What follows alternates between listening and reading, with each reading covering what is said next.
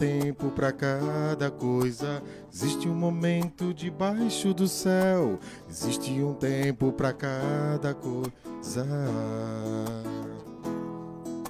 Existe um tempo para cada coisa. Existe um momento debaixo do céu. Existe um tempo para cada coisa. Tempo para plantar, tempo para colher, tempo para ganhar, tempo para perder, tempo para nascer, tempo para morrer. Tempo para chegar, tempo para partir, tempo para apartar, tempo para unir, tempo para chorar, tempo para sorrir.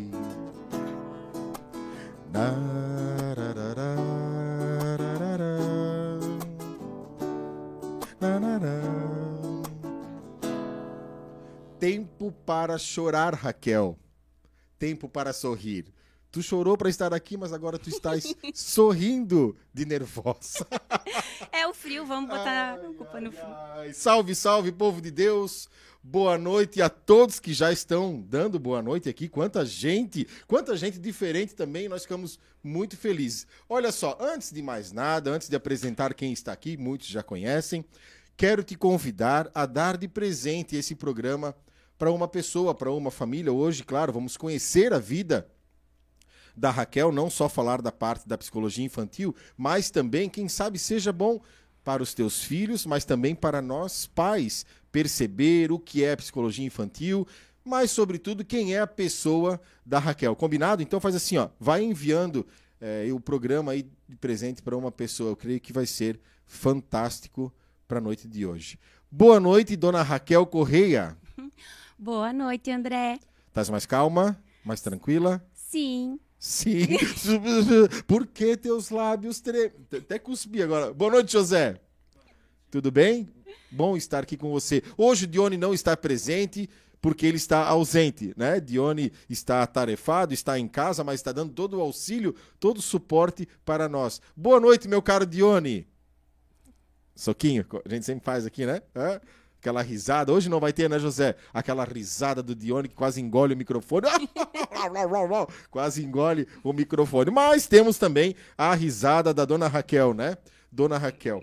Vamos lá, vamos começar então o nosso, o nosso bate-papo. Olha que bacana. Essa música que eu, que eu. Tá tocando meu celular. Vamos ver quem que é. Vamos ver quem que é ao vivo. Alô? Alô? Oi? É o André. Oleia, deixa eu te falar uma. Oleia, deixa eu te falar uma coisa. Eu estou ao vivo agora no programa Andar de Cima conversando contigo. Posso te ligar depois ou tu me liga depois? tá, todo, tá todo mundo te ouvindo. Aproveita, é, aproveita e liga lá no YouTube. Andar de Cima. Tá? Um abraço. Até mais. Tchau, tchau. Pronto, está desligado e agora nós vamos colocar no silencioso. Legal que isso nunca aconteceu, mas tem que ter uma primeira vez para acontecer, né? Que claro. bacana, né? Então tá bom, vamos lá. vamos ver se ela vai entrar aqui, né? Entra, Leia. Quero dar boa noite para ti. Vamos lá. Raquel, como eu estava falando, é, essa música fala sobre Eclesiastes 3. Para tudo há um momento debaixo do céu. Lembro-me, né, muito bem que nós tentamos fazer uma live em tempos de pandemia e a internet que era a sua estava travando, não era a minha.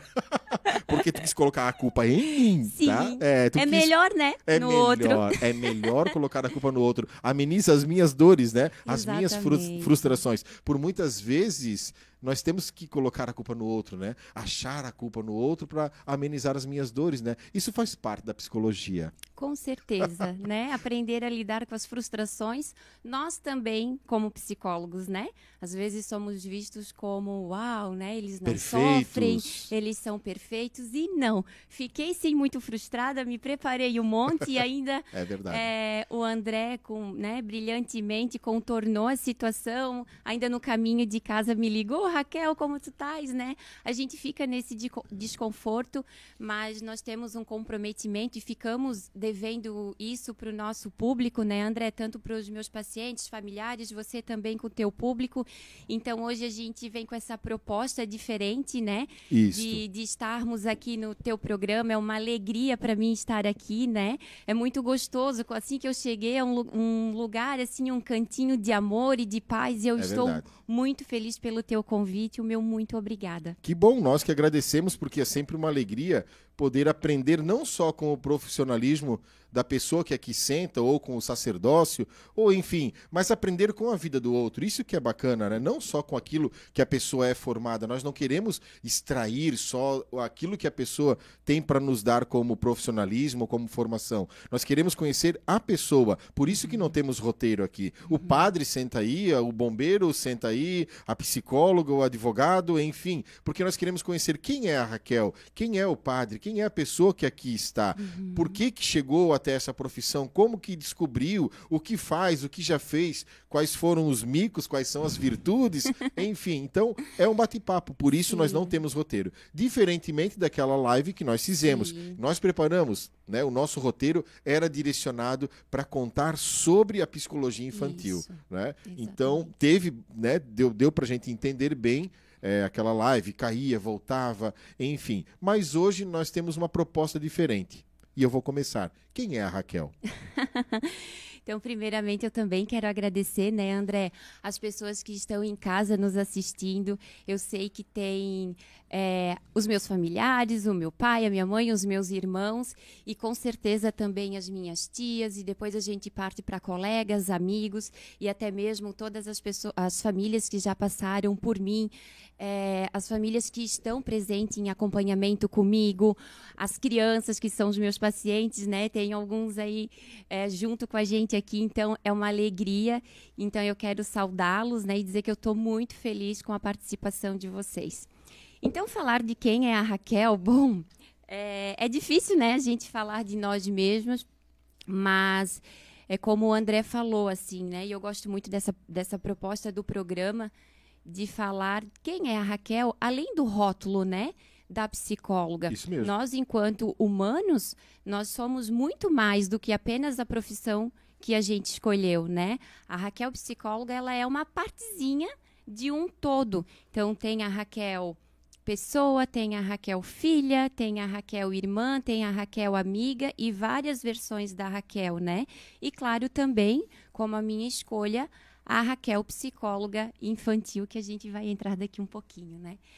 Então, para começar assim, para para as pessoas entenderem um pouquinho, eu vou começar lá de trás, né? Da onde eu venho, da família que eu tenho, que Hoje é um programa muito especial para mim porque são temas lindos e que eu amo, né? Fala de família, fala de fé, fala de crianças que eu sou apaixonada.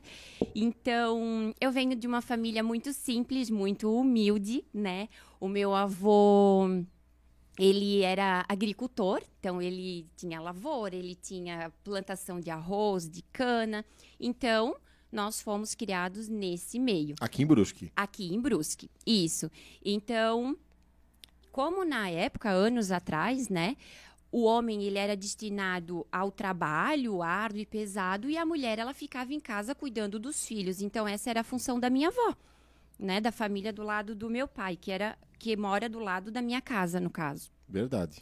Então, o que que acontece? É, nós íamos para a escola de manhã e no período oposto ficávamos na casa da avó, que é no caso do lado da minha casa, e o pai e a mãe saíam para trabalhar, para nos dar o sustento e nunca faltou nada, né? Sempre tivemos, mesmo sendo uma família humilde, sempre teve tudo, alimentação, comida. Então a minha infância ela foi regrada, é, regrada isso, sabe, André?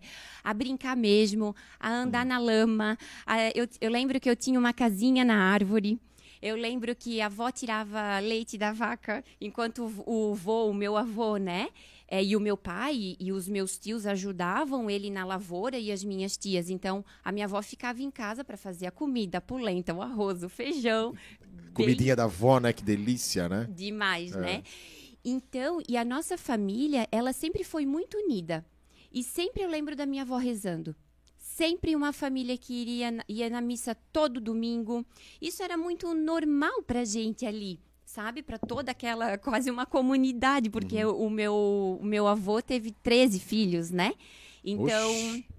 13 filhos, e daí os, os filhos tiveram, né, os netos, que somos nós, então isso só foi crescendo assim. Avô paterno. Tempo o avô paterno. paterno. Eu tenho, tinha materna também, mas pelo fato, é, eles também morreram mais jovens, assim, então a gente não tinha tanta proximidade. Sim. Não sim. que faltava amor, mas o dia a dia, o grosso, né? Enquanto o pai e a mãe não estavam, era a avó que assumia. Então, a avó ia para o lado, os patinhos iam atrás, a avó dava comida, a avó, era a avó era para tudo, inclusive para nos deixar esse legado de, de fé e de amor, né? De partilha, de comida. E, nós éramos dos tipos das crianças que a gente ia na missa, o pai levava a gente na missa todo domingo, chegava em casa e apanhava uma surra, porque fazia muita bagunça na, na igreja e atrapalhava o padre. Meu Senhor. Então, assim, mas sempre sempre nesse meio, sabe? De muita liberdade, sempre com o vô e com a avó. Naquele final de semana, a família toda junta e uma união, assim, e uma fé, sempre na simplicidade, não tinha tanto conhecimento e estudo na época, né? Então, eu fiquei praticamente dormindo junto com a minha avó até os 16 anos de idade, né? Olha só, né? Hoje, se tu fala de uma criança de 16 anos de idade, nossa, isso é não dá, né? Fica demais para eles. E daí, com 16 anos, é, depois de estar tá o tempo inteiro lá na avó e tudo era avó, é, eu comecei a trabalhar no meu primeiro emprego. Então, daí foi aquela migração, né? De sair daquele lugar pequenininho, onde a gente era realmente criança até mais tarde, de brincar de panelinha, de foguinho, de fazer comidinha com os irmãos. Então, era uma vida muito solta e leve no sítio, né? Então, tinha aqueles pasto todos para correr, a canoa para de morro abaixo, então a gente aprontava muito. E com 16 anos eu comecei a trabalhar. E daí foi no centro. Então, aquilo foi um marco para mim, assim, porque daí eu fui para o mundo, eu fui para a vida para ver a dimensão toda que me esperava, né? Então, eu comecei a trabalhar no Sindicato dos Comerciários aqui no centro. Eu trabalhei meio período ali com eles. Depois de alguns anos, assim, eu passei para o escritório e ali eu fui fazendo a minha vida, né? Eu vinha de ônibus lá de onde a gente morava, é, trabalhava. Depois eu comecei, depois que eu fui para o escritório e os anos foram passando, eu comecei a estudar. Né? E uma menina sair do interior já ir pro sindicato, né? Nossa. né? Já era um, algo fora do Sim, normal, né? Era tic-tac no cabelo. era assim, eu pensando, nossa, como isso ficou grande para mim, porque eu não tô acostumada com pessoas diferentes Sim. da nossa escola, que era ali do bairro para lidar com o público telefonista, meu Deus, né? Eu falei assim, ai, o que é isso? E ali eu conheci pessoas maravilhosas que me tornaram a pessoa que eu sou hoje. É, teve uma construção pessoal, profissional. Eu sempre fui muito incentivada. Eu acho que todos os lugares que nós trabalhamos, a partir do momento que tu trabalha com pessoas, tem dificuldades, tem problemas, né? E eu comecei muito lá de baixo. Tinha 16 anos. Estou ali até hoje né? Porque é um amor, é uma ligação Até que a gente hoje? tem. Até hoje. O sindicato? É mesmo? Santo já é patrimônio do sindicato? Isso? É, pois é, fazem anos, assim, claro, teve tudo mudanças de local de trabalho, mas assim, eu ainda presto serviço ah, em psicologia, legal, porque eu, o que aconteceu, né? Ah, vamos estudar. E na época não tinha psicologia aqui em Brusque. E eu sempre quis fazer psico. Né, com 16 anos, a gente passou por algumas dificuldades, assim, eu passei pessoal porque aos 14 nós éramos em três em casa, né? Não falei essa parte. É o pai e a mãe, então eu sou a segunda de quatro irmãos. Então eu tenho um irmão mais velho, que é o meu xodó, né? Que eu adoro, amo muito ele. Nós Vai ter somos... problema com esse, com esse. Eu achei desnecessário falar isso. Nós somos muito parceiros. E os outros dois não são xodó? A Bea, a sua irmã Bea, que eu preguei retiro pra ela, é uma querida. Mas eu não cheguei nelas ah, ainda. Ah, tá bom. Certo. Ansiedade. Não, falou que é o meu show. Eu já, eu, olha, Bea, não aceita isso, tá? Tu, é, tu, tu, ama tanto essa tua irmã, tu fala pra mim, e agora ela vem dizer que o irmão mais velho é o xodó. Tá gravado? Tá? Tá gravado. Tá Dá bom. tempo pra te consertar isso. Eu Vamos vou, lá. tá, vou chegar lá. Então, Aquele chocolatinho, tá, Bia? O meu irmão mais velho é o meu porto seguro, né? Então, Por ser o mais velho, Por ser né? o mais Até quando velho, o pai não tava, o irmão ele toma é o papel, irmão, né? o De, de tempo pai. de- inteiro junto e depois, então nasceu ele, depois de dois anos nasceu uma menina. Eu acho que se prega isso, né? De proteger, de cuidar e nós somos muito parceiros mesmo, assim. É para onde o meu ponto. São dois anos de diferença? Dois. Como é que é o nome dele? Giovanni. Giovanni. Então, é, ele tá assistindo, acredito, né? então, assim, ele é o meu porto seguro, é para onde a Raquel corre quando precisa de um refúgio, né? E nós- Colocaram aqui, ó, desculpa, mas o Giovanni sempre foi um anjinho. O netinho colocou. Então, o, pra Eu não vocês entenderem, anjinho. o meu irmão, ele era assim com o netinho de estilo de vida, de festa anteriormente, né? Hoje ele também Senhor. seguiu a maturidade, chega para todo Que mundo, bom. né, André? Então ele seguiu a vida dele. E as outras duas meninas, não menos importante, a minha, depois de mim veio a Hum. minha irmã, a Grace, né? Então, só que ela não mora aqui, ela mora na França. Ela casou com 23 anos, né, e foi morar na França. Ele é francês. Ele é francês, então ele- ela já está lá há 10 anos e parece que agora eles vão conseguir vir para cá esse ano, né? Devido à pandemia, não conseguiram vir. Então tem ela também morando bacana. lá. Que Sim. legal, legal. E aí, a B, né? A Beatriz, que veio quando eu tinha 14 anos. Então, é a nossa bebê. E eu acho que ali tudo começa, né? Além do amor que toda a minha avó tinha por crianças, assim, que pairava na nossa família. é, depois de 14 anos, então, nasceu a B, né? A Claro. Bia foi o último suspiro do pai, né? Aí, uh, vamos lá. susto, né? Então, Como é que é o nome do pai? Geraldo. Ô, ele tá assistindo, Tá seu assistindo, Geraldo? ele e a mãe. Tu já tinha 14 e veio a Bea. Isso. Misericórdia, seu Geraldo. É. Quando tava tudo calmo, né? Aí veio a Escorreia, Bea. né? Aí veio a Bea. É. Então, com a B, foi um grande aprendizado, assim, né? A nossa família se uniu ainda mais, né? Porque era uma situação delicada, a mãe não poderia engravidar, ele teve a B. Então, nós... é, eu ajudei a criar a B. A B, então, é aquela relação, parece, de mãe e de cuidadora para a irmã. Então, até hoje fica isso, né? Fica, Parece fica. que a gente... é, a diferença é essa, né? De uma ponta, que é o Giovanni, que é o meu porto seguro, porque ele me auxilia em muitas coisas, né? E ela é como se eu auxiliasse ela, né? A gente fica nessa, nessa ambivalência. Mas ela também, os três são muito especiais e são meus irmãos, né? Então, Claro, um. nossa. Quantos anos tem o Giovanni? 30 e... Ô, André, aí tu vai me denunciar, né? Não. É por isso que eu tô perguntando. Eu vou perguntar pra ti quantos anos tu tem. Quero saber teu tempo né, de trabalho gente? sindical. 35 tem o Giovanni. Isso é a idade do netinho. E tu Não. tem 33. né? Ah, não, agora, agora mesmo que eu não vou revelar, né? o meu irmão tem 37. E tu tem 35.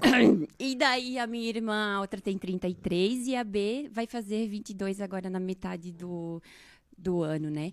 Então, continuando nessa linha, então com 14 anos a B nasce, a gente passa por momentos difíceis e eu também tomo esse papel de cuidadora, Uhum. né? O- a mãe debilitada devido a uma depressão, ela não poderia ter a B e tal, enfim, né? Deu tudo certo. Então, aos 16 anos, indo trabalhar para o sindicato e vendo algumas possibilidades, eu também comecei a fazer terapia.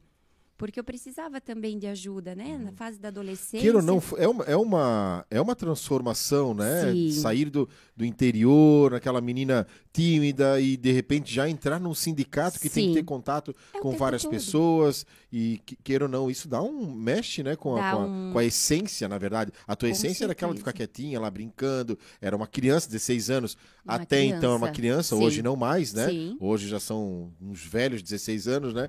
Mas é, é, é uma, é uma, uma mudança brusca, de né? realidade, né? De realidade de, De mundo. realidade. E, de realidade. e eles foram muito generosos comigo, qual, né? é, Aqueles, desculpa, só para eu, pra eu, lem- pra eu não perder o. Aqueles que te incentivaram, ainda tem algum deles aqui no sindicato? Sim, E eu penso, então, a alegria deles de verem hoje que tu se tornou uma mulher, uma psicóloga, que não perdeu as raízes, né? Não. Continua trabalhando ali.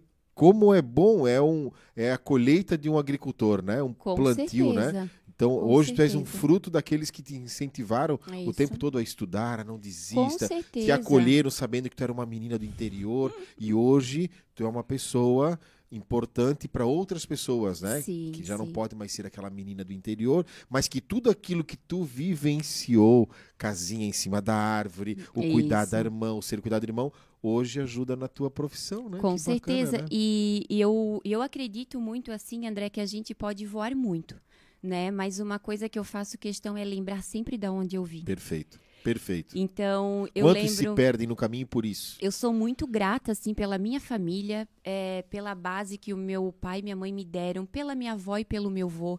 São pessoas que eu amo, assim, eu não sei viver sem família. E, e é isso que eu quero passar. É, não sei se a gente pode chamar de missão, de legado Missão, ou o quê. é missão, isso aí. Mas eu quero levar todo esse amor que eu recebi, é, unido com conhecimento hoje para as famílias. Né? Porque assim, ó, tu pode dominar toda a técnica, eu posso vir aqui para ti, vir num formato de falar belas palavras lindamente, só que não é isso que eu quero passar para as minhas famílias, né? Eu atendo várias famílias de várias classes assim, e, e a gente vê que a necessidade é uma só, né? É amor, e depois tu alia a ética, a responsabilidade. Então, dando sequência ali onde a gente parou, no sindicato, com o Júlio, que era presidente na época e ainda é, né? Trabalha ali, ele sempre me incentivou quando tu pergunta das pessoas, né? Eles estão ali, né? E eu trabalho ali, então acho que é um vínculo, um elo que a gente tem que eu já poderia ter voado. Sim. Mas não, ainda estou ali. Até foi muito lindo porque, como eu falei, a psicologia não tinha período, era período integral e eu não teria como não trabalhar para pagar a faculdade. Nós ganhamos toda a base em casa, mas o teu voo é contigo. Então, daí abriu a psicologia na Univale em Itajaí e eu toda a vida sonhei. Eu falava para a mãe quando eu era pequenininha, eu passava ali na frente da Univale, eu falava para a mãe: "Mãe, eu vou estudar aqui. É o meu sonho. Eu não sei o que eu vou fazer, mas eu vou estudar aqui". E eu era aquela menininha dos tic-tac no cabelo, de óculos, que estava ali naquele mundinho e os meus olhos brilhavam. E depois, com essa, com essa questão assim dos 16 anos, terapia, e sempre pairava lá na minha avó a criança. A forma como a gente era tratado. Então, isso ficou muito forte em mim. E daí surgiu a psicologia, né? É, período noturno. Então, o que, que aconteceu? Eu trabalhava o dia todo, né? Eu saía de casa, pegava o ônibus às seis da manhã, vinha até no centro. Do centro eu ia para o sindicato, que é ali do ladinho do Colégio São Luís, aqui. Trabalhava o dia todo, pegava, saía às 5 e meia, pegava o ônibus às 6, 7 horas, ia para a Univale, estudava até as 10 e meia da noite, pegava o ônibus às 11 e vinha para casa. Né? Então foi o momento de maior transformação da minha vida, a entrada no sindicato para o mundo, atender empresas, é, lidar com pessoas, saber falar, saber se expressar. Então tu vai treinando e tu vai mudando. E quando a gente vem de uma de uma cidade mais simples, até a forma como tu fala, tu te expressa, tu fica presa naquilo, né? Então de vez em quando hoje ainda dá umas escapadas assim da nossa essência, né? Mas assim é, e aí o tempo foi passando. Né? Eu não fiz é, faculdade com 18, 19, eu já fiz um pouco mais tarde, agora eu até me perdi no tempo, mas quando eu me formei eu já estava mais madura também. Eu sempre olhei para a psicologia assim: tem que ter uma maturidade, eu ainda não estou pronta. Né? E quando surgiu a possibilidade de eu ir para a Univale, eu sempre conversava muito com Deus, assim, eu digo, Deus, olha só, né? Eu saí aqui de casa, fui trabalhar no sindicato, foi muito difícil e agora eu quero ser psicóloga. André, ninguém dava um real por mim. tu psicóloga? Como assim? Tu vai ser advogada? Todo mundo apostava que eu ia ser advogada. Porque a família dos Correias, que é a família do meu pai, no qual a gente tem mais a proximidade, são muito bravos, assim, né? Muito de encrenca, assim. Com o tempo amadurecemos e melhoramos muito, né? Mas, não, tu vai ser advogada. Tu, tu psicóloga? Não, tu não vai ser psicóloga. Tu não... E ninguém apostou em mim. Aí, claro, eu dividia muito com a mãe, né? Eu quero ser psicóloga. E nem sonho pensava do infantil, mas já tava ali pairando. Daí eu pensei, gente, eu vou para Univale como? Aqui saí do centro de Brusque para lá, aquilo é grande toda a vida. Deus, eu tô aqui. Se tu queres que eu, eu né, como a minha a nossa família é muito religiosa, sempre tem essa, esse diálogo e é muito leve, sabe? Então eu falava, Deus, eu quero. Se for a tua vontade, tu me faz eu ir sem eu entender. E eu fui lá, fiz os testes, passei e eu nem acreditava. Eu digo, tá, passei, beleza, tu me falasse sim, agora vai para lá, é. né? É como eu faço contigo, né? Tu liga para mim, Raquel, vamos? Eu, sim, quando eu chego em casa aqui, que eu vou que eu pensar... fui fazer? Que que eu Gente, fui eu vou continuar correndo para ver, para se ajeitar, né? Então, assim foi, passaram cinco anos né, de estudando até no, de segunda a sexta, de segunda a sábado. Foi ponte que caiu para mim não ir. Duas pontes, porque eu moro na, na, no limite de Brusque e Itajaí, então eu moro nos dois, né? Então, é, deu tempo de cheias muito grandes, assim. Caiu ponte para mim não ir para faculdade. Dava de Ai. tudo que tu podes imaginar. Então, assim foi a evolução da Raquel. A Raquel veio, eu, eu migrava para daquele mundo para o mundo de cá. E eu pensava, é aqui, aqui é o caminho. Eu vou ter que me desprender disso aqui, né? Porque a nossa família é muito grande, mas muito poucos os primos se formaram é, na graduação, né? A gente vem disso assim. Então hoje eu eu eu me formei na graduação, eu sou especialista em três áreas, atuo como é, a, o meu carro-chefe é o desenvolvimento infantil, né? Então, assim, eu nunca mais parei de estudar desde 2009 quando eu ingressei. Então, na faculdade a gente fazia sorteio, né, de para fazer os estágios lá e aí eu toda bonitinha pro infantil. Eu pensei, oh Deus, né? O que que tu queres? Eu vou lá com os idosos. Até então tu não tinha uma, uma direção. Não, até então eu entrei assim, ó, eu gostava de infância, mas eu pensei, eu vou para estudar tudo. Tudo que eu tiver oportunidade, eu vou. E chega na metade da graduação, no quinto semestre, porque são 10, né? Cinco anos, é, a gente começa a estagiar. Então, tu faz estágio em instituição, tu pode fazer estágio de psicologia no Mas hospital. Mas escolhe onde quer ir. Não, Não, é sorteio. É sorteio. É feito um sorteio. Bom, tu chegou no quinto período. Ah, entendi. Por isso tu falou agora do sorteio. Agora, agora os entendi. alunos irão. Entendi. A gente vai começar a fazer estágio. Então, tu vai pro hospital estagiar, tu vai pro, pra creche, tu vai para grupo de idosos. Vai experimentando, na verdade. Tudo. E ali vai despertando qual é a isso. vocação. E daí, o primeiro, eu fui infância. Tá bom, né, Deus? Lá vou eu pra infância. Aí depois foi pro de grupo. Aí eu pensei, grupo, era grupo de jovens adultos, assim. Ah, tá bom então, se for para ser isso, eu vou. E depois tudo infantil, né? Então, eu lembro até hoje, quando eu fiz clínica lá na Univale, na clínica de psicologia da Univale, eu atendi duas meninas, a Maria Eduarda e a Raíssa, foram as minhas primeiras pacientes. E o que me deu start, assim, foi que eu tremia bem mais do que eu estou tremendo aqui agora, lá naqueles momentos. No meu primeiro paciente. As tuas duas primeiras pacientes foram quem? Maria Eduarda, Maria Eduarda, e Raíssa. E Raíssa. Isso. Tu vê elas até hoje? Não. Não, não é tudo muito Vai saber o que aconteceu com elas, né? Nossa.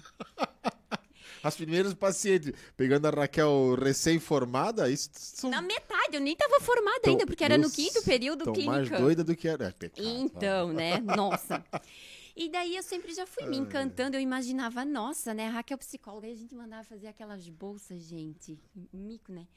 Aquelas bolsas grandonas, assim, escrito psicologia em rosa. Meu Deus, a psicologia já tá em mim. E, e o start que deu, assim, na minha cabeça, virou que eu vou ser psicóloga infantil, foi por causa da minha orientadora. Gente, ela era braba. Se tu botava uma vírgulazinha errada, ela... Paf, Como é que é o nome dela? Vamos denunciar. Marina, ela é maravilhosa. Marina. ela é a Marina. Ela que, que me... quer, o que quer o... Ela Já que... colocaram aqui. É, ela que... A minha tia. Ela que, fe... que, me... que foi um...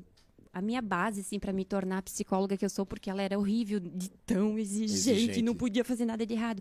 E o start veio dela, né? que um dia ela chegou para mim e ela falou assim na supervisão, porque os casos são supervisionados porque nós éramos estagiárias, né? E ela chegou para mim, ela disse assim, Raquel, o que aconteceu com a paciente? Ah, ocorreu isso, isso, aquilo, né? Ela disse assim, nunca aconteceu isso com a, Raí, com a Maria Eduarda. Nunca ninguém conseguiu fazer ela evoluir desse jeito. Aí eu até olhei para trás e pensei assim, meu Deus, será com quem que ela tá falando? Não é comigo? Aí eu fui para casa tão maravilhada porque eu pensei assim, ó, nossa, essa professora falando isso para mim? Hum. Gente, sou eu. Eu vou para psicologia infantil e eu vou ser psicóloga infantil. E uma das frases assim que mais me emociona muito, porque André, assim, ó, o meu grande sonho era ser psicólogo infantil. Né? E eu sempre falava e-mails de choro.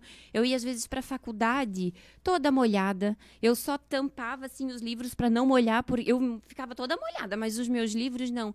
Eu chorava para Deus e falava: "É para me desistir, não é? Tu me conduz, tu me mostra". E teve dias muito difíceis assim que eu chegava na faculdade e falava: "Gente do céu, tá tão difícil encarar isso aqui tudo sozinha" né? E, e essa fala da minha professora fez com que eu voltasse para casa, sim, e, e desse impulso para continuar. Passou a vontade de desistir? Passou. E ela chegou um dia no. no... Onde tu teve uma vontade de desistir?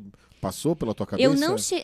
Nos cinco anos nunca me deu vontade de desistir, mas deu muito cansaço de questionar Deus assim, se tu quer, eu tô muito cansada. Deus, mas coitado de Deus, né? É, não, Deus estava presente o tempo todo, porque como eu me sentia muito sozinha na ida e na vinda, porque eu não conhecia ninguém e aquele mundo era muito grande. E, e sempre teve muito Deus mesmo. Deus, eu tô aqui como teu instrumento. Tu queres que eu siga isso, então tu faça a coisa acontecer. Se tu não queres, uhum. porque eu tô sozinha, então se não é esse caminho que tu queres que eu siga, tu me tira dele. E daí, dentro da sala de aula, num dia, lá numa aula, a Marina disse assim: Quem quer ser psicólogos infantis, eu vou pedir uma coisa para vocês. E eu lá, assim, já tava, né? Esperando. Já para dar o bote. vocês nunca desistam das crianças. E aquilo, André, me tocou de uma forma. E eu falei para ela, eu, no meu coração, né? Eu prometo que eu nunca vou desistir das crianças né, do amor que foi me passado, da minha base que eu vim, da criança feliz que eu fui e de todo o amor que eu recebi. Eu vou levar isso e vou levar, na psicologia a gente não fala em cura, né? Mas eu vou levar esse acalento para as famílias. E aquilo para mim assim, ó, foi esses dois marcos, assim, o resultado que eu trouxe na psicoterapia para Maria Eduarda, que nem é isso mesmo, eu, eu só sou estagiária, calma. Come... Nem tu mesmo sabia dessa, da, da, do potencial, da, do acho, amor. Isso, e eu acho que estava muito dedicação, dentro, sabe? Estava é. dentro e era tão explícito, tão claro para todo mundo e eu queria, eu não queria me fechar. Não, deixa, eu vou para tudo. Se é para idoso, se é para adulto, se é para empresa, eu já nunca quis, assim. Mas eu estaria em todos os ambientes, né? Uhum. Pensei até em ser psicóloga clínica infantil dentro de hospitais, que eu sempre pulsa isso dentro de mim, mas a clínica me encantava. Eu pensava assim, gente, eu com consultório. Gente do céu. E hoje que eu massa. tenho dois, assim, mas a gente chega aqui. Então, foi essas duas frases um momentos muito grandiosos, assim, né? E daí eu me formei. É, foi em 2013 e foi muito especial. Foi demais, porque quando para mim, eu me formei naquele momento que eu entrei dentro, né? A gente tem que ir muito cedo lá para Univale. Eu entrei no banheiro e a mulher falou assim: Raquel, a tua beca tá aqui. André. Eu disse: não. Aí o pai e a mãe já lá fora, né? Lá nos lugares deles. Eu entrei, botei a beca. Quando eu botei a beca, foi a mesma coisa que fazer assim no meu rosto: puxar e sair toda a maquiagem, porque eu chorei tanto. Foi uma emoção, assim. Eu pensei: agora eu tô formada. E outro marco que foi assim inesquecível para mim foi eu pegar o canudo ali, né? Claro, e a família, o orgulho do pai, da mãe, de todo mundo, né? E a aí, mãe falando na vizinhança, minha filha é psicóloga. Sim, vai abrir consultório, aquela prosa, né? E então foi uma alegria muito grande. E aí a outra, eu me formei, o meu avô já estava bem velhinho. Eu cheguei lá na caminha dele, eu disse: "Vô, eu vim trazer uma coisa para ti". Aí ele assim: "O quê?" "O meu canudo para ti" né? Querido, né? É, ele já estava bem velhinho e então ele ele ficou muito emocionado assim. Eu disse: "Vó, mas se eu trouxe aqui pro vô, mas se fosse pro vô chorar, eu não traria". Aí ele olhou para mim e disse assim: "É porque eu tô muito feliz. Nunca desiste de estudar". E aí foi mais uma frase que me que me dá o norte também, né? E daí meu pai nunca falava nada, minha filha é psicóloga, porque ele queria que fosse advogada, que eu tô sabendo. Daí um dia eu pensei, eu vou testar ele. É hoje. Tava uns dois dias, dois anos, assim, ninguém acreditava muito. Depois que passou, eles começaram a me dar um crédito. Agora ela vai, porque eu boto a mão em alguma coisa, eu não desisto, né? Aí eu disse assim, lá na frente da minha casa, eu disse, ai pai, eu vou desistir. Não quero mais não, acho que eu vou ser enfermeira. André. o piti que esse homem deu, eu pensei, ah, Entendi. Hum, tá ali, é. né? Agora eu plantei a sementinha, ele tá apostando em mim.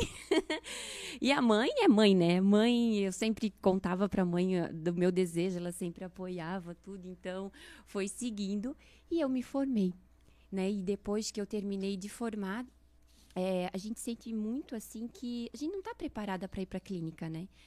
E daí eu ter, eu me formei em dezembro e em janeiro eu continuava trabalhando no sindicato. E daí eu, aí o meu patrão assim, né? Vai atender, né? Eu não. Óbvio que não. não, né? Ah, tu não vais? Então tá bom. Aí na época a gente tinha recepção um pouco pertinho. Toca o telefone, ah, preciso de psicólogo infantil. Aí ele assim, passa aqui para mim. Passa aqui para mim. Tá marcado, tá? A segunda-feira, sei lá que hora, tu tens a primeira paciente para atender. Eu pensei, morri. Tu acabasse comigo agora. Agora eu não vivo mais, não respiro mais, não como mais. Aí que vem a parte engraçada, né? Porque daí eu ia atender. Quem vai ser minha cobaia? Lá vou eu treinar que nem uma tola. Meu Deus do céu. B, vem cá. Tu és a minha cliente, tu és a dona Maria. Eu estou aqui na cozinha, tu vais entrar e eu vou botar tudo, eu vou treinar contigo. Tadinha da Bea, né? Ai, meu Deus. A mais nova, né? Tem que pagar o pato. Daí, lá eu ia treinar, André, de como que era atender. Mas o negócio era. Eu era tão dura, tão engessada, que se saísse uma coisinha fora. A professora disse isso e eu escrevia tudo. Tudo que eu ia falar para o paciente, não podia sair nada daquele roteiro. E falar de psicologia, se tem uma coisa que saia do roteiro, né? E eu tava lá, né? Claro, no início com supervisão, né? Porque a gente precisa de supervisão. Daí eu comecei a atender ali no sindicato. Eu trabalhava das 8 ao meio-dia, da 1 e meia às 5 e meia. Então eu atendia um das 7 às 10 para as 8, do meio-dia 10 para 1, das 5 e meia às 6 e 20 que dava o horário. disse, não, não vou desistir desse trem, eu vou trabalhar nos dois locais. Até o dia que chegou o um momento que ou ficava num ou ficava no outro. E daí eu ganhei um espaço lá, né, onde eu atendo hoje, que eu tenho meu consultório, e aí eu fui mais uma vez para a vida, né, em ficar só no consultório. E nisso a minha sócia é, me convidou para trabalhar no consultório dela também. Então, assim, deu janeiro, fevereiro, eu já estava me vendo com dois consultórios atendendo. Gente, eu, eu tô sem noção nenhuma, né? E assim foi. E daí as pessoas ligavam, eu pensava, não, eu vou atender um de manhã e um de tarde. Tá, vou morrer da fome? É um mito, tá, gente? A gente dizer que da psicologia morre da fome, mas no começo que tu tens medo, é, inseguranças, então, eu já comecei a fazer um curso de formação, porque o curso de formação, eu não me, não me importava naquele momento para títulos. Eu não queria título, eu queria aprender a fazer. Então eu fiz um curso de formação de dois anos e daí me ajudou muito assim, né, com a supervisão também. Então de um de manhã, de um de tarde para sopa, dois de manhã, dois de tarde, sem pressa, sabe, para fazer bem feitinho. Depois foi para três de manhã, depois foi e assim e eu falava para mãe, né, mãe será minha meta encher essa agenda e o pessoal me ligar, quero uma consulta e, e não vai mais ter horário. Eu pensava assim, gente, o que, que é isso? Será que um dia isso vai acontecer? Eu com a minha agenda lotada? E assim foi, sabe, André? Foi muito difícil no início, porque tu tem medo, tu tens as tuas inseguranças.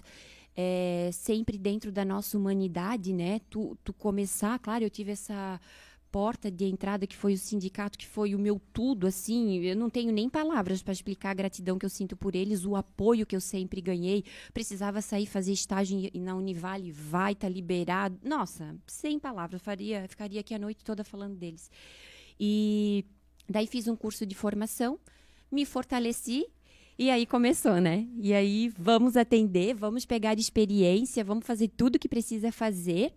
E assim foi. Depois fiz mais três especializações, né? Fiz é, do transtorno do espectro do autismo, ah, que hoje que não é tanto o meu foco, sim, né? Eu não atendo, não atendo mais tanto a crianças é, nessa área porque precisa de muita capacitação. É um nicho muito grande. Uhum. Então, eu fiquei Mas com... tem toda a base, né? Tenho toda... toda... a base, todo o conhecimento, mas uhum. assim, não é um nicho que eu sim, quero me sim. aprofundar, porque eu penso que se tu for atender esse, essa clientela, tu precisa só atender eles. Só eles. Porque é. precisa de muita, muita... capacitação, uhum. né? Uhum. E o tempo todo.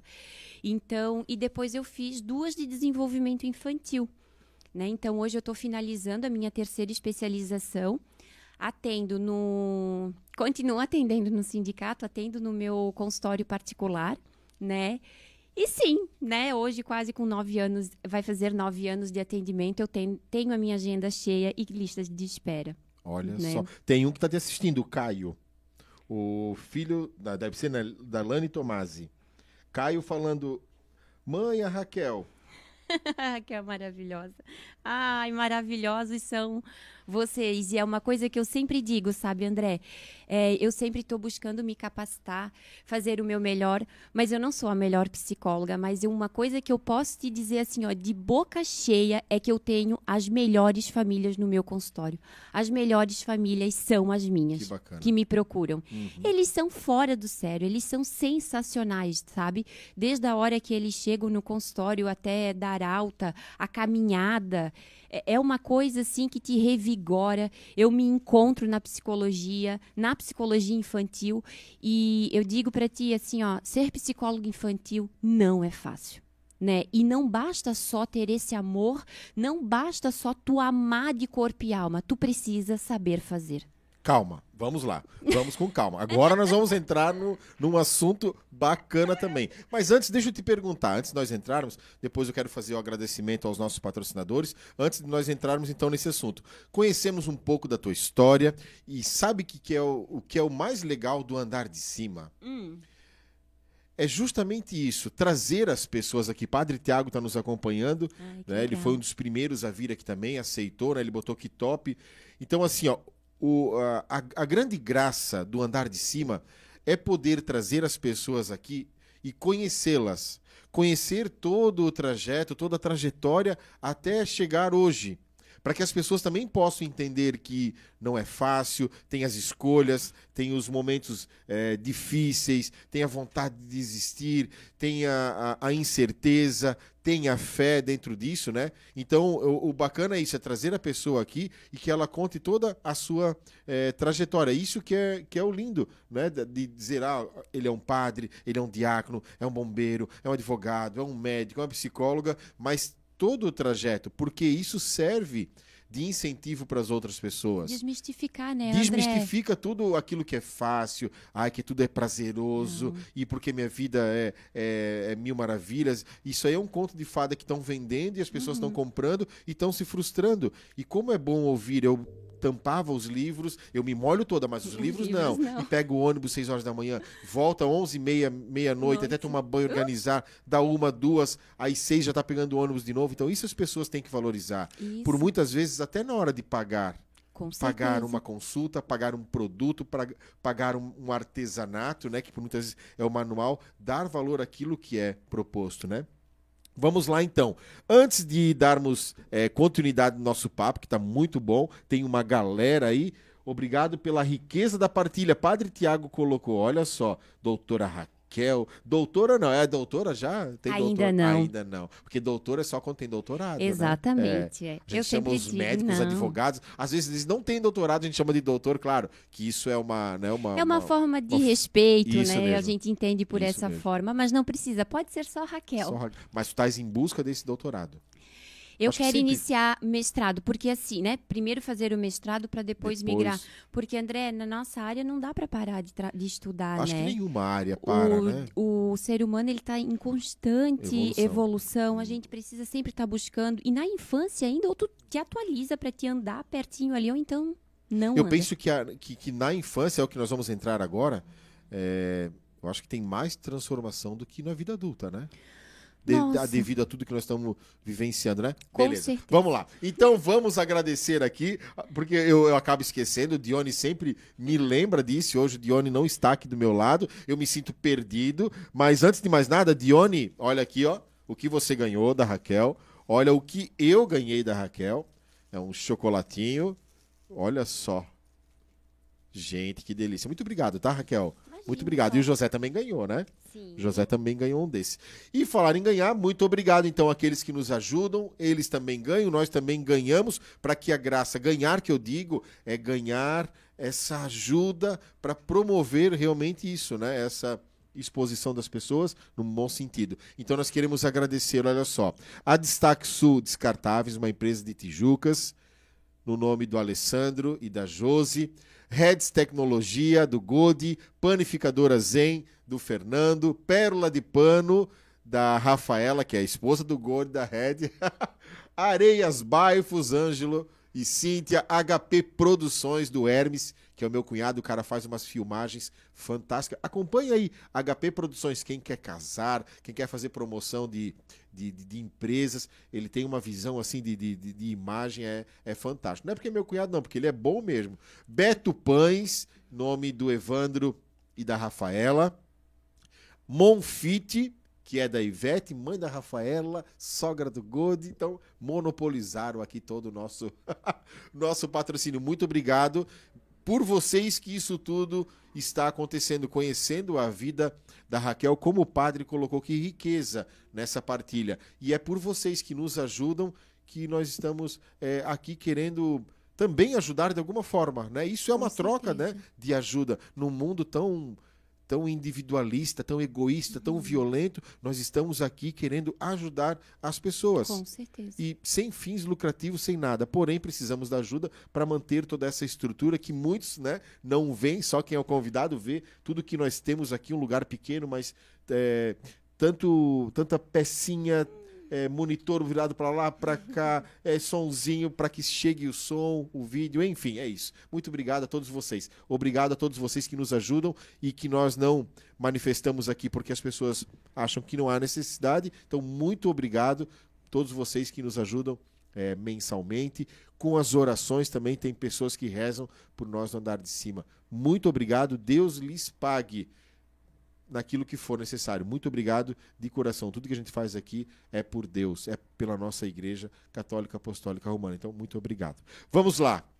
Raquel, psicóloga, se eu posso dizer modalidade infantil, é isso? Uhum, uhum. Psicóloga, modalidade infantil.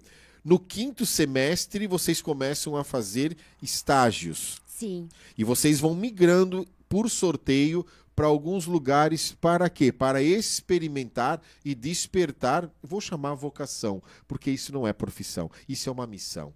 Vocês são chamados por Deus, escolhidos por Deus, assim como os professores. Eu sempre digo isso, são pessoas que estão à frente de um povo. São pessoas que são escolhidas a Deus para transformar a vida daquele. É isso. São pessoas escolhidas. Deus não vai permitir um professor, um psicólogo, um médico é, que não vá ajudar. Eu penso muito nisso.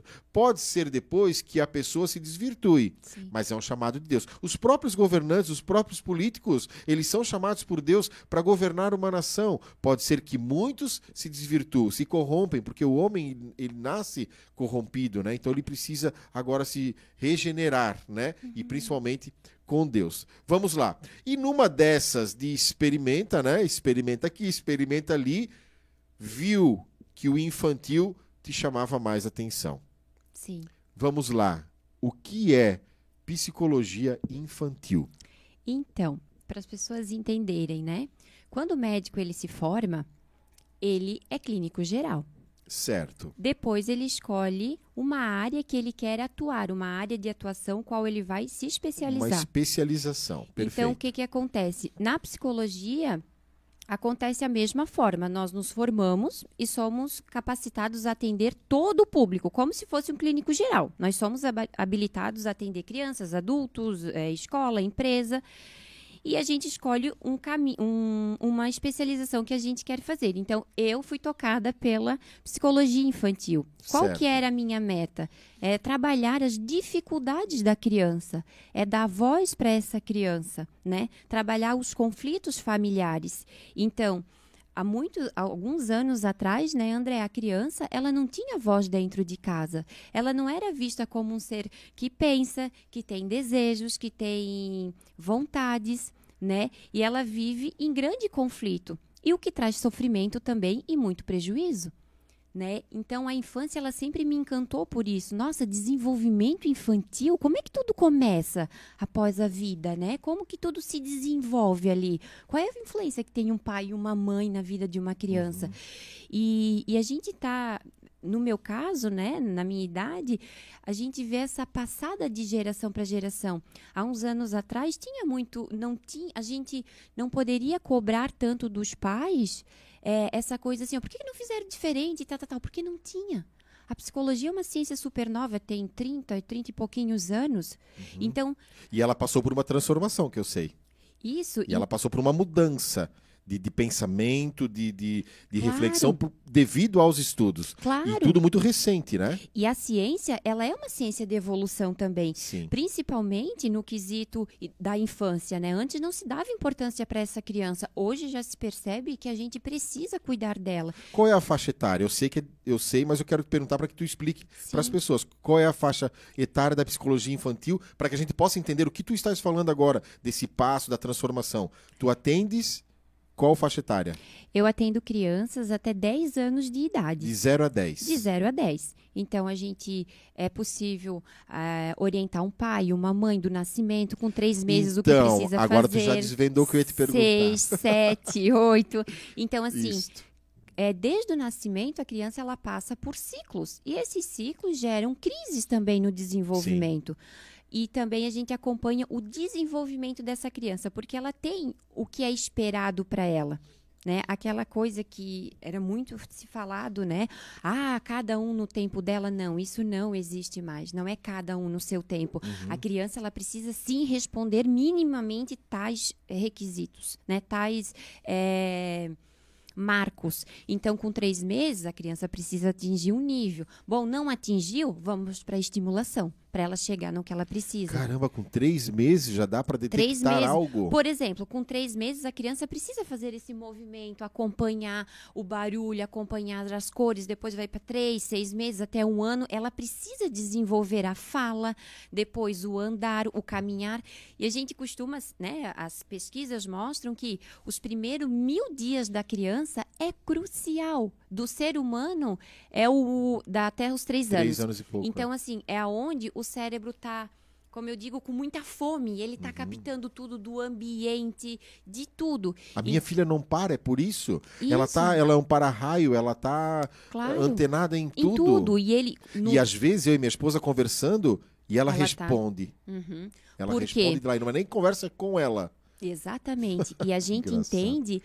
Né, e cada vez mais os estudos estão apontando isso que o ambiente aonde a criança é inserida impacta diretamente no desenvolvimento dela. Por exemplo, aquela criança que ela é toda é, quietinha, tímida, ela não vai aprender tanto quanto uma criança espoleta que explora o ambiente todo, que sobe, que desce, porque ela expande o repertório dela de criatividade, de atenção, de Mas aí vem o pai, para com isso, desce daí.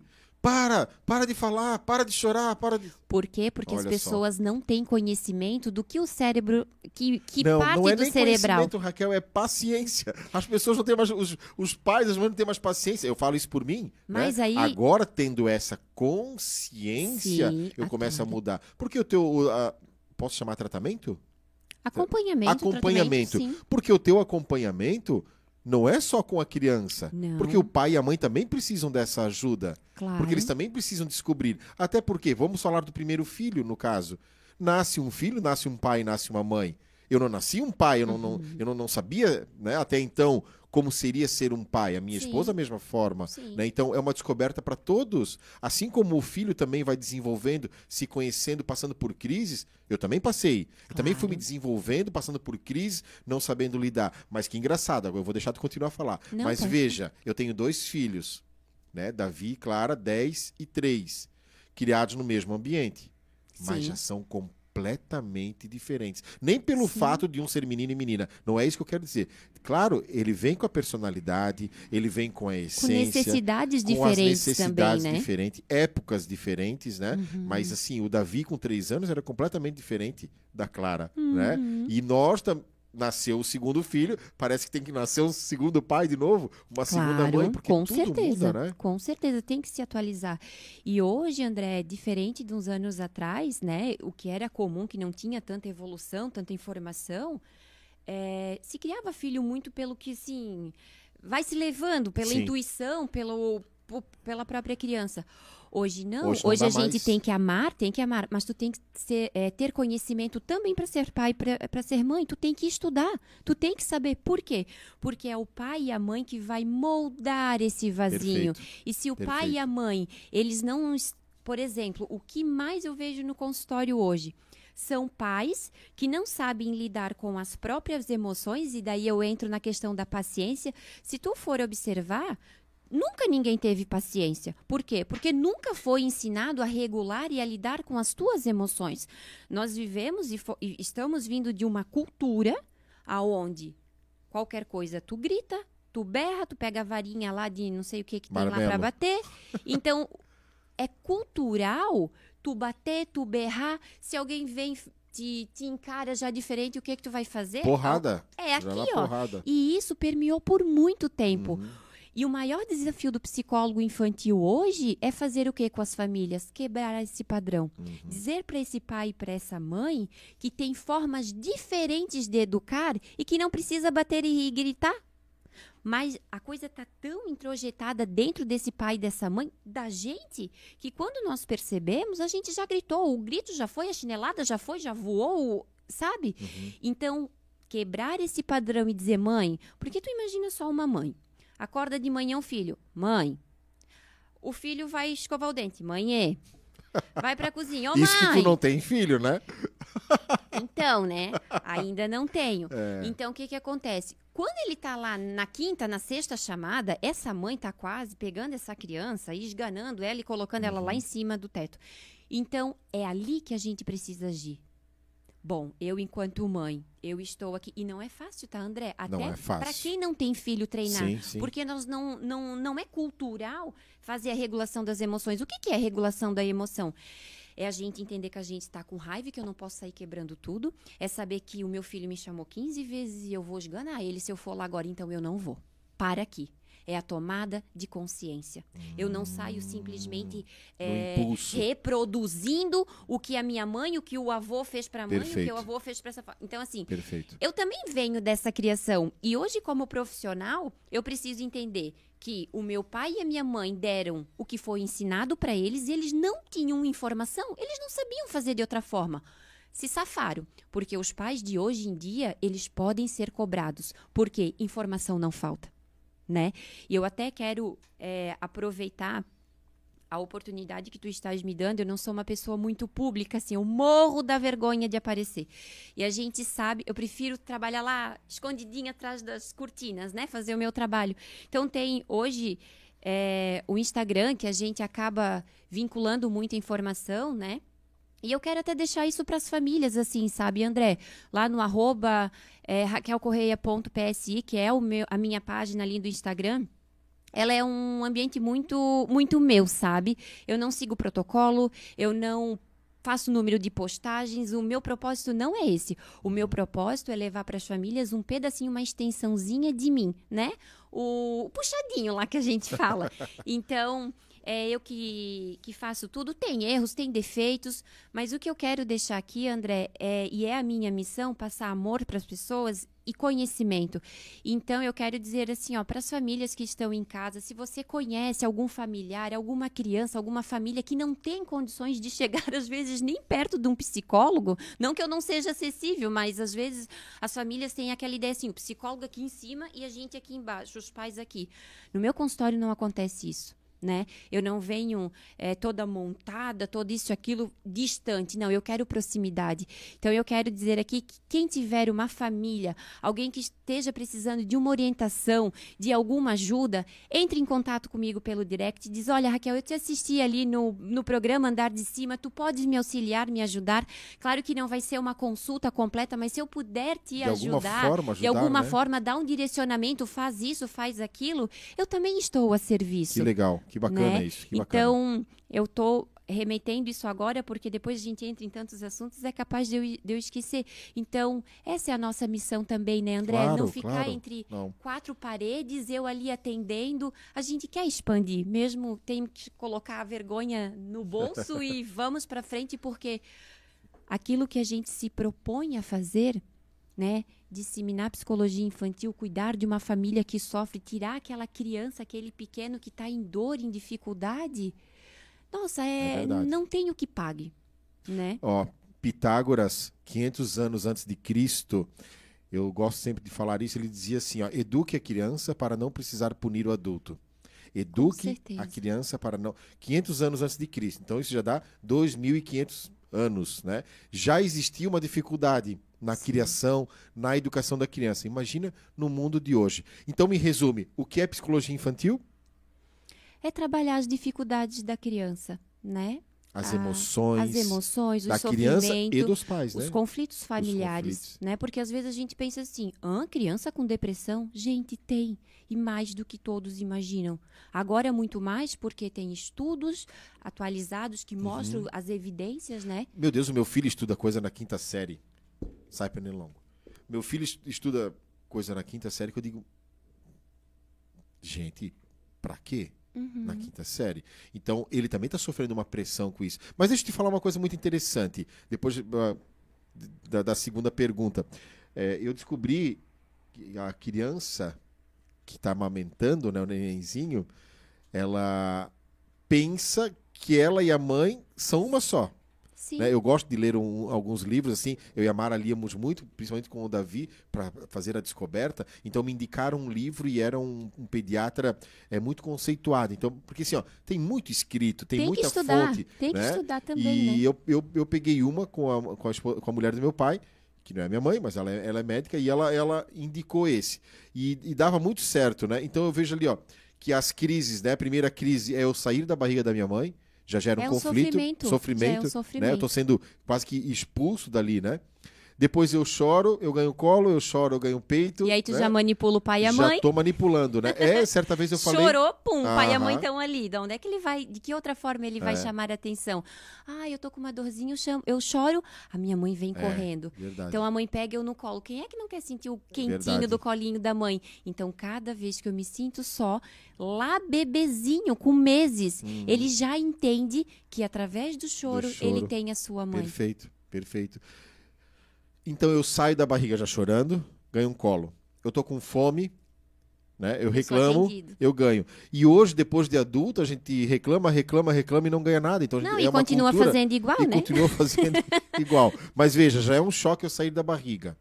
É um choque eu ganhar o peito e depois a mãe não me dar mais o peito. Uhum. Depois eu descobri que eu e minha mãe não somos a mesma pessoa, né? Então eu creio que de, até os três anos, como tu falou, as é crises uma, as do crises. desenvolvimento. Meu é um, Deus. Quando, André, assim, ó, por exemplo, Dá até, pra entender os começa, malucos que tem por aí hoje. Já começa até durante a gravidez da mãe. Sim. Tudo que a mãe sente, Sim, tudo que a verdade. mãe. Eu sempre pergunto no consultório. Quais se foi foram? desejada, se não foi. Se não foi. Se foi violenta, se foi. Trabalhou muito briga, durante a gravidez, né? Então, assim, Perfeito. como que foi essa gestação? Que emoções que você mais sentiu? Foi alegria? Claro, o medo, a insegurança, elas fazem parte, até Sim. por uma questão hormonal. Mas, assim, como que foi? Né? E a criança ela sente tudo. E o papel do pai, por mais que eu vejo que hoje assim, André, tem muito foco na mãe, mas tem cada pai que eu atendo maravilhosos que fazem um papel assim, ó, que eles também precisam ter evidência. Os pais também precisam ser olhados, principalmente ali na, na gestação, o que esse pai proporciona para essa mãe é totalmente o que ela vai para o bebê. Se o pai dá amparo, gente, vocês imaginam assim, ó, o que é uma ultrassom para uma mulher ver o seu filho filho ali dentro e o pai não estar do lado? Eu fui em todos. Ah. Todos. Exato. É. E isso tu já estás cuidando do teu filho. Né? Tu estás cuidando diretamente do uhum. teu filho. Então, tudo que essa mulher. E dá uma segurança para a mãe também, né? Com certeza, ela está totalmente vulnerável. É. O corpo dela não é o mesmo, ela está gerando. Os hormônios estão lá subindo e descendo. E daí, depois essa criança nasce, no próprio parto, depende o parto como for, a cesárea, por exemplo, uhum. tem impacto direto com o desenvolvimento da criança. Olha só, no Como parto. que foi esse parto? Foi difícil dessa criança sair? Foi fácil? Na questão da cesárea ali. Sim, sim. Quando é, sim. é parto normal, é, é por isso que se prega tanto no parto normal, porque o parto normal ele não traz Bem pelo contrário, ele ainda faz mais vínculo entre a mãe e a criança. Não que depois, se tu tem cesárea, o meu filho não vai vincular comigo. Não é isso. Mas é muito mais saudável. Por Sim. isso que a gente bate em cima da tecla. se tem condições, que a mulher tem condições, né, que está saudável, que ela pode ter o parto normal, prefiro o normal. Então, aí depois vem a cesárea. Depois vem os primeiros anos de vida do bebê. Até dois anos de idade, o cérebro da criança está com 50% de, des... ah, de desconto, não, perdão. Está com 50% de formação. Aí tu imagina, com dois anos de idade, aquele terrível dois anos que a criança sobe desce pinto sete. Daí tu vai bater, tu vai brigar. O que, que essa criança vai entender? Ela não está entendendo. O que que tu tens que fazer? Agir. A criança bate. Vai adiantar tu falar para ela não bate? Não vai adiantar. Tu vai fazer contenção. Baixa a mãozinha dela e diz não pode, meu amor. De novo, e de novo, e de novo. E a maior dificuldade que os pais apresentam hoje, André, é a constância. Eles cansam. Vai ali, não faz, não faz. Aí, por exemplo, a mãe tá aqui lavando a louça, filho, te comporta. Ele não vai.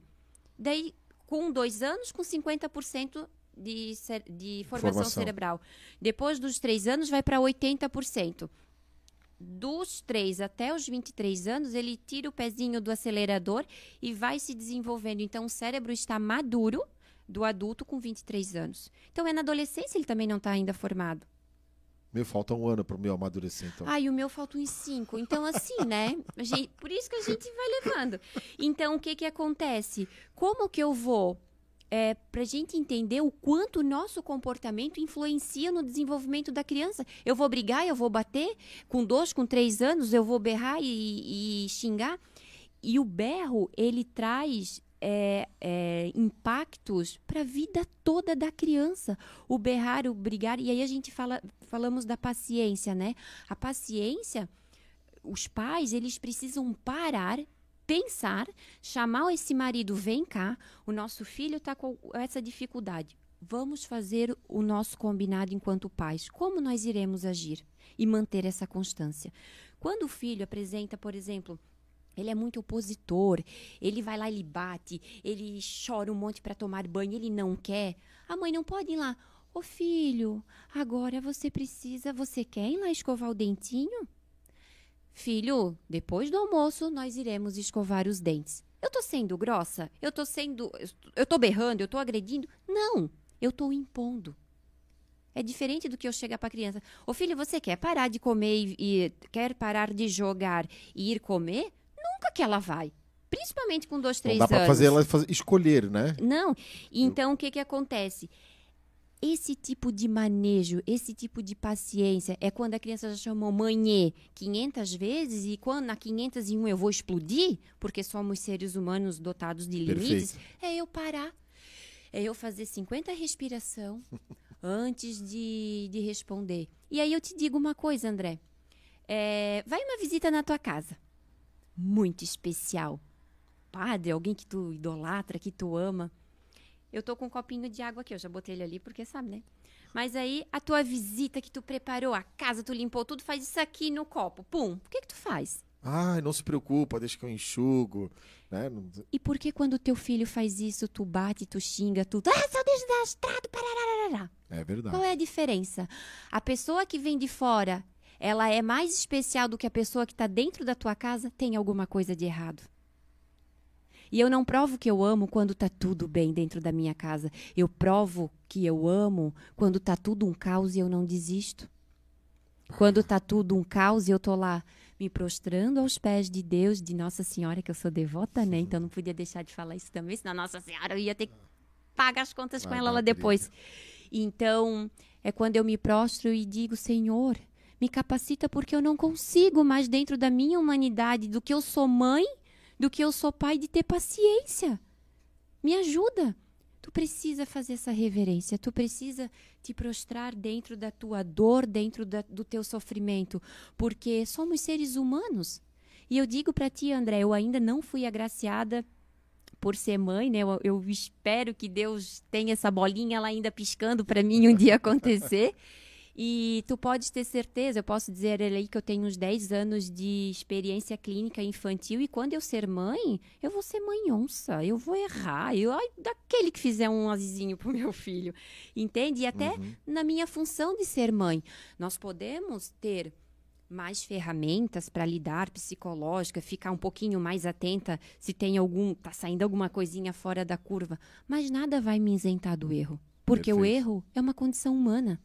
E por muitas vezes é em cima de um erro que a gente vai consertar, claro. aprender e tudo mais, né? E desmistificando também o procurar um psicólogo, os pais deveriam, né, é, procurar um psicólogo simplesmente para fazer o acompanhamento da criança ou orientar os pais a serem pais, porque nós fizemos o nosso melhor.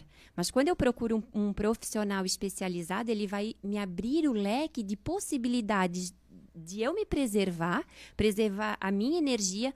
Mãe, eu sei que quando tu chamou a primeira, tu chamou a segunda, tu sabe que no trecho tu vai explodir, é um sinalzinho de alerta para ti te conter. Por quê? Uhum. Como que tu vai falar pro teu filho não berra se tu educa berrando? Como que tu vai falar pro teu filho não bate na escola se tu bate quando ele, ele faz alguma coisa de errado? E a criança não é louca, ela não é esquizofrênica né? A mesma coisa, vão tomar vacina. Filho, não vai doer. Gente, vai doer.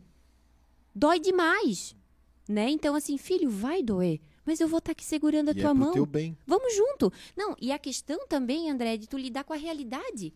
Tu vai dizer para a criança que não vai doer? Dói, só que eu tô aqui, tu vai suportar. É uma é um picadinha de pernilongo. Uhum.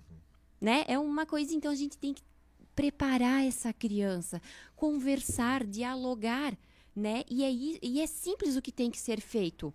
Tu não precisa ser um expert, apenas ter uma paciência, apenas olhar para dentro de ti, porque tu imagina, se um pai e uma mãe não estão bem emocionalmente, como vão criar filhos saudáveis? Eu só posso dar para o outro aquilo que eu tenho de melhor. Né? Pois é. Esse de bater, Raquel, meu filho, quando ele foi para o primeiro ano, é, né, diante da, da, das conversas com ele, eu vou te contar isso porque aconteceu essa semana com a Clara. E eu disse para ele assim: olha, Davi, né? Pode acontecer algumas coisas, tal, tal, tal. É, se alguém te bater, né? Tu conta para a professora. Em menina, por favor, tu não empurra, tu não bate, tu não faz nada. E mais o menino, né? Se, se algum menino te bater, tu vai lá e fala para a professora. E se ele te bater pela segunda vez, tu já falando para a professora, então tu vai fechar a mão e tu vai dar um soco bem no nariz desse, desse menino. Quebra o nariz desse menino, Meu se for Deus. pela segunda vez. Aí tá, passou passou um tempo, né? Algumas semanas, e o Davi chegou, ô pai, onde é que é para bater mesmo? Eu disse aqui, ó, no nariz, fecha e bate. Mas aconteceu alguma coisa? Não, não, só porque eu não lembrava onde era. Ele era pequenininho, né? Gente né? Mas assim, ó, por que, que eu te falo isso? Porque eu cresci sempre assim, sabe? Com esse medo de apanhar. Sim. Eu evitava lugares porque tinha um menino ali, tinha dois, eu tinha medo de apanhar. E eu não sim. quero que o meu filho cresça assim. Claro, tô falando de uma violência aqui. Sim, sim. Não, não numa violência propriamente dita, mas que ele consiga se, se defender, defender, e se né? colocar quando eu, quando eu não estiver com ele. E essa semana a Clara levou um tapa de um menino e cortou a boca em cima e embaixo. Então eu sentei com ela. O que, que você fez, Clara? Nada, pai. Eu estava com o brinquedo, ele quis o brinquedo e ele e eu não queria dar o brinquedo para ele, né? Foi o que nós entendemos. E o que você fez? Nada. Você bateu nele? Não. Contou para a professora, a professora viu, né, no caso. Uhum. E depois a professora falou para minha esposa: Aí o Davi já se enervou, né? Eu, eu e o Davi já. Irmão mais a, a, velho. A, não, a Crista aqui atrás, é. né? Aí eu disse, Clarinha, vem cá. Se esse menino te bater de novo. Tu fala pro pai. Não. Tu bate nele também. Ai, André. Falei. E assim, ó, pô! Porque ele já bateu uma e a professora viu. Se bater de novo, aí, Clarinha, tu vai bater nesse menino e vai dizer assim, ó, chama teu pai que o meu pai quer falar com ele. Ah, não, eu não vou deixar minha filha bater, né? Aí hoje, isso foi essa semana, terça-feira. E aí ela assim, tá bom, eu vou fazer assim, ó. Ya! Ya! E isso Querida. faz ya na, na cara dele também. Vamos isso. tirar sangue dele também. Não, mas olha só, eu tô, eu, eu tô brincando assim, ó. Esse é um sentimento de pai. Sempre querer proteger os seus filhos. E é o que vem primeiro, André. É o que vem primeiro, é né? isso. Quando... Eu tô te contando isso porque aconteceu comigo. E acontece né? muito. Na verdade, é como eu te falei, né? As pessoas, elas estão muito condicionadas a isso. Bateu, levou. Isso. Né? Mas eu é acabo isso. disseminando também. É, é mais fácil, veja, tu ensinar para um, um, no ponto de vista de pais, né? É muito mais fácil tu ensinar a criança a reagir, paf, te bate, do que tu ensinar ela e dar ferramentas para ela se defender de maneira saudável e madura. A minha, a, a minha, desculpa, mas a minha esposa falou isso pra ela. Filha, não fica mais perto dele então. Filha, vai brincar lá com as meninas. Essa só... O pai aqui não. O pai já disse, se ele te bater, tu dá porrada nele também. Porque isso é a dor do pai. É a dor do pai falando, não é o André É, falando. É a isso. do... que pegou, é a minha filha. A Isso. Clara é mais nova ou mais velha É a que o mais teu? nova, tem três aninhos. E o menino é o Davi mais tem velho, né? 10. Então tu pensa, o masculino ali. Isso, nós dois. No- meu, encosta nela, né? Isso. E é isso que eu também vivenciava, né? E vivencio na minha casa, o Sim. pai e o meu irmão, né? Então, a coitada da filha que vem depois mulher, lascou tudo, né? Então, o que que acontece? Tu imagina... E, é- e essa base, essa ferramenta, tu tens que dar... A gente precisa dar para os filhos em tudo. Por quê? Em casa tu protege, tu super protege, mas na vida tu não vai super proteger. Quando ela vai para a escola e vão, te of- vão oferecer droga para ela, não vai dar tempo de chegar em casa e ela contar pro pai. Ela vai ter que se defender e não vai ser com uma porrada. Ela vai ter que aprender a dizer não. Sim. Então a gente ensina isso desde pequenos. Por exemplo, ah, é, a Clara apanhou. Isso é uma dor para um pai, para uma mãe, que tu É. tem vontade de ir lá esganar a criança. Mas vamos, vamos trazer pro, vamos tirar um pouquinho aqui do coração que dói. Eu imagino Uhum. que deve ser uma dor terrível. Pô, encostou na minha filha. Bem quem tu acha que tu é? Cortou a boquinha em cima e embaixo. Gente, a princesa da casa, É. o pai enlouquece. Então, assim, Clara, chega amanhã pra ele, né? Conversa com ele que tu sente muito, que tu não deu o brinquedo, talvez era negociável, dá o brinquedo pra ele e, e diz pra ele que dessa vez passou, mas que ele precisa te respeitar. Então tu vai, Joãozinho, tu me respeita. Aconteceu dessa vez, mas a próxima não vai ficar assim e ensinar tua filha a não falar já toda molinha. Ela se posicionar como mulher, como uma criança, mas ter outra Sim, postura. Eles se entendem, né? Então, assim, não faça mais isso. Dessa vez passou, né? E impor esse respeito Uhum. e falar, não faça isso, isso não é legal. Ocorreu de novo, e aí, o que que acontece na segunda vez? Resolve-se. Ela chama a professora, ela vai na direção pai. Aí tu vai falar com o pai dele sem ela precisar saber também. Porque essa coisa de ocorrer situações na escola e os pais resolverem pelas crianças também é um caminho é, Sim, regresso. Sim, sim. As crianças precisam resolver, né? E o que acontece é muito essa reatividade. Não é a ação, é a reação. E aí a gente entra nesse bolo Uhum. né? É claro, é uma situação difícil, claro que é. Tu queres ver quando a, a criança é muito pequenininha, de dois aninhos, vem mordido para casa. A mordida está sendo mordido no coração da mãe, dói mais do que no braço dela, Sempre. com certeza. Sempre. E aí o que, que a gente quer fazer? A nossa reação automática, né?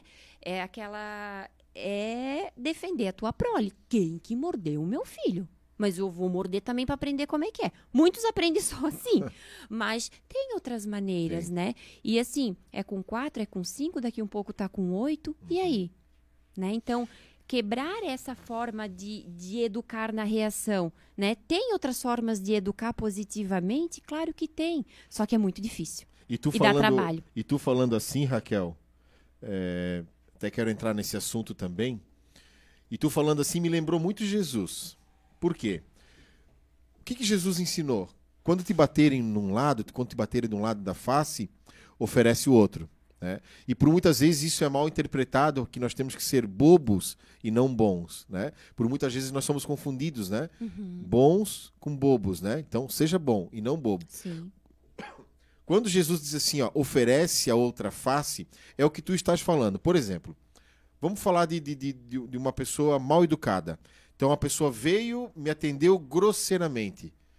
A primeira resposta foi o que eu falei para minha filha: bate nele também, né? Uhum. Mas ela não está oferecendo a outra face como Jesus está tá ensinando. Oferecer a outra face é fazer o contrário, é o que tu estás falando.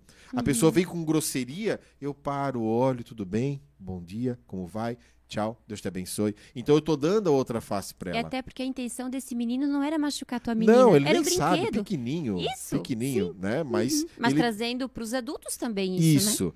Por isso que eu digo assim, então, não é só a criança que precisa de uma ajuda, eu Sim. preciso dessa ajuda, né? Então falamos assim, ó, o que é psicologia, é, quais são os benefícios, tu já explicou, e agora tu já respondeu até que eu ia perguntar. Eu ia te perguntar assim, ó. Quando que eu, que eu saco, quando que eu, que eu percebo que o meu filho precisa e que eu minha, e minha esposa precisamos? Na verdade, todo mundo precisa. Uhum. Principalmente o primeiro filho, né? Todo mundo vai precisar de um acompanhamento. Olha que loucura. A gente Sim. nunca pensou nisso. Sim. Se eu soubesse disso com o Davi, eu já teria procurado. Pra, pra, porque nasce um filho, nasce uma mãe e um pai. E eu tenho os traumas lá da minha, claro, da minha família. Meus pais separaram. Quando Isso. tu te tornas pai. Isso. Né? Tanto que um amigo me disse assim, ó, ah, André, né, meu pai e minha mãe se separaram quando eu tinha 9 anos e eu escrevi, ou melhor, numa, numa, numa reportagem que, que, eu, que eu dei para a revista A Palavra, que é uma revista da igreja, e eu coloquei que meu pai me abandonou com 9 anos, né? E eu dei para meu pai essa revista de presente, né, que contava ali a nossa história e tal, que eu joguei basquete, que eu me converti, o uso da, da, da, dependência, enfim. E eu disse, pai, eu quero dar um presente aqui, ó, a história do teu filho. Só que me desculpa, tem uma palavra ali que eu coloquei, quem sabe não era isso, que o pai me abandonou. Aí meu pai olhou e disse, mas foi isso que aconteceu. Então, né? então eu já venho com essas. Aí um uhum. amigo disse assim para mim: Ah, André, tu vai fazer de tudo pelo teu filho que o teu pai não fez por ti. Mas naquela hora eu já entendi, algum, já entendi algumas coisas. Eu olhei para ele e disse: Não, eu vou fazer tudo pelo meu filho aquilo que um pai tem que fazer. Eu não posso comparar a minha criação com a criação que eu tive do meu pai. Que legal. Né? Porque assim, ó, foi conturbado o casamento, né?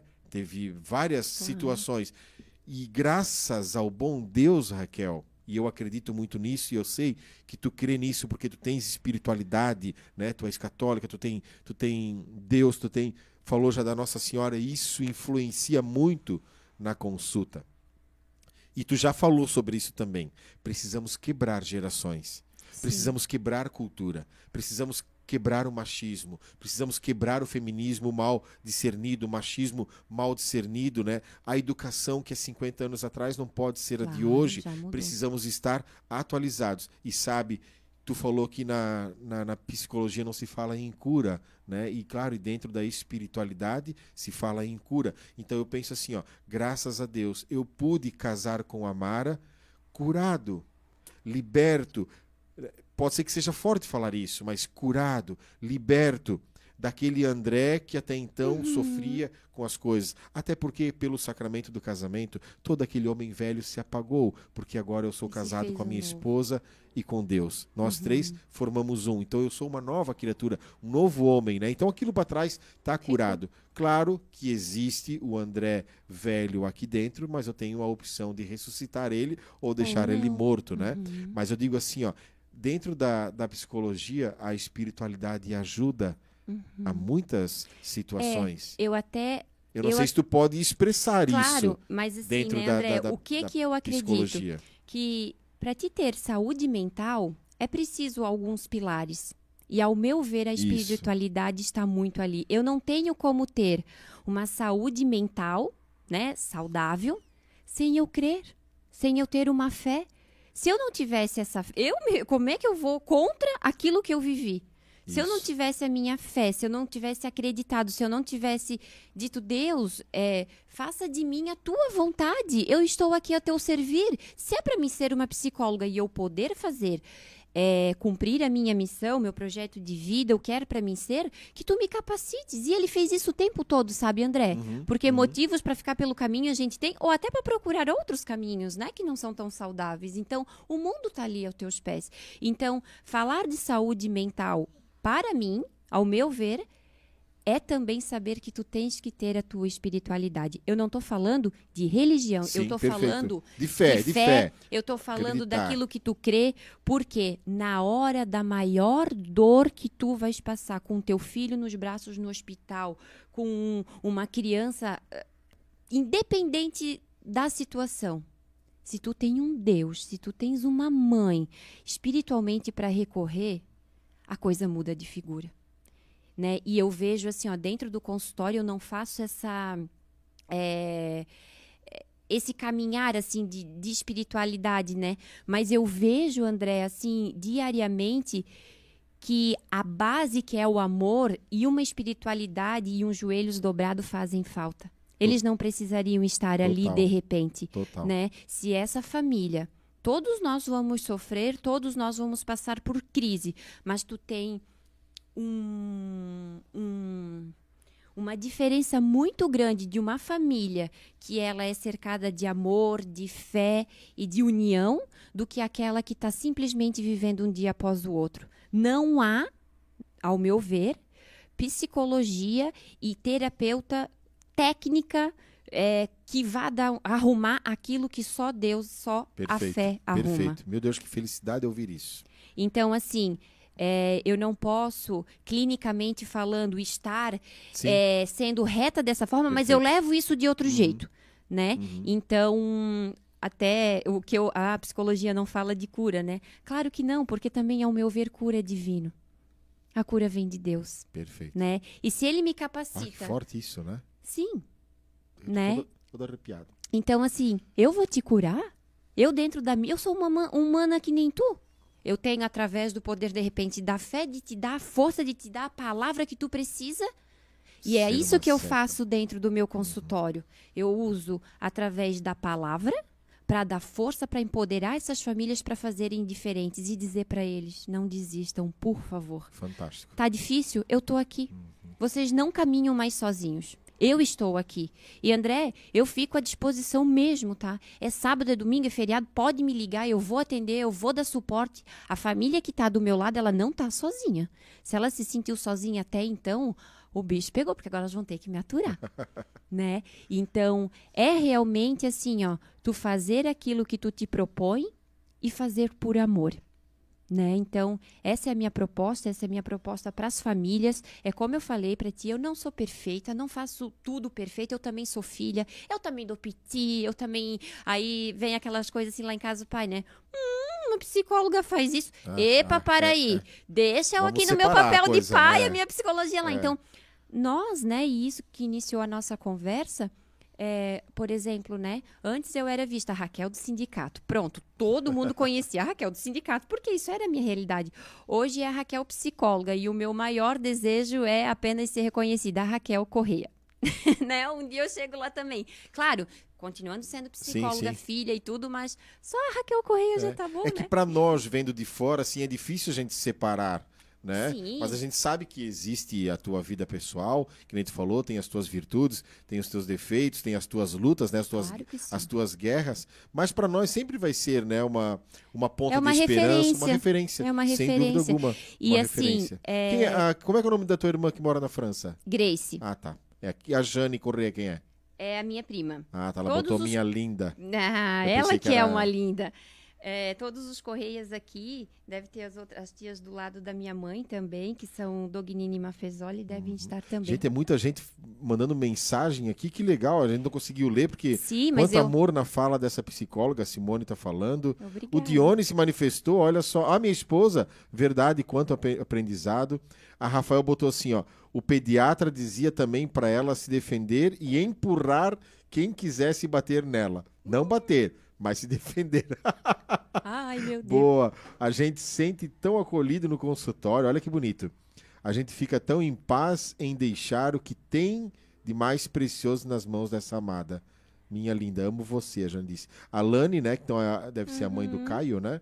E como é bom uma família quando encontra um pediatra, uma psicóloga, né, que, é a própria escola, né, o colégio uhum. que a gente uhum. deixa e confia, né, os nossos filhos. Porque assim, Raquel, quem tem filho, é, é a nossa maior, é nossa maior herança, né? É a herança do céu, né? É a bênção, é a nossa maior riqueza. Com então, por isso que é importante, né? Por isso que eu estava eu, eu tempo é, querendo é, conversar contigo, te trazer aqui a nossa primeira live, porque por muitas vezes quantas famílias que sofrem caladas, né? Que não Com sabem, certeza. por muitas vezes até a vergonha de, de, de, de, chegar até a ti, né? Então, Sim. assim, ó, que o andar de cima possa, de alguma forma, é, te ajudar. Ó, se está precisando de alguma ajuda com a tua filha, com a tua claro. filha.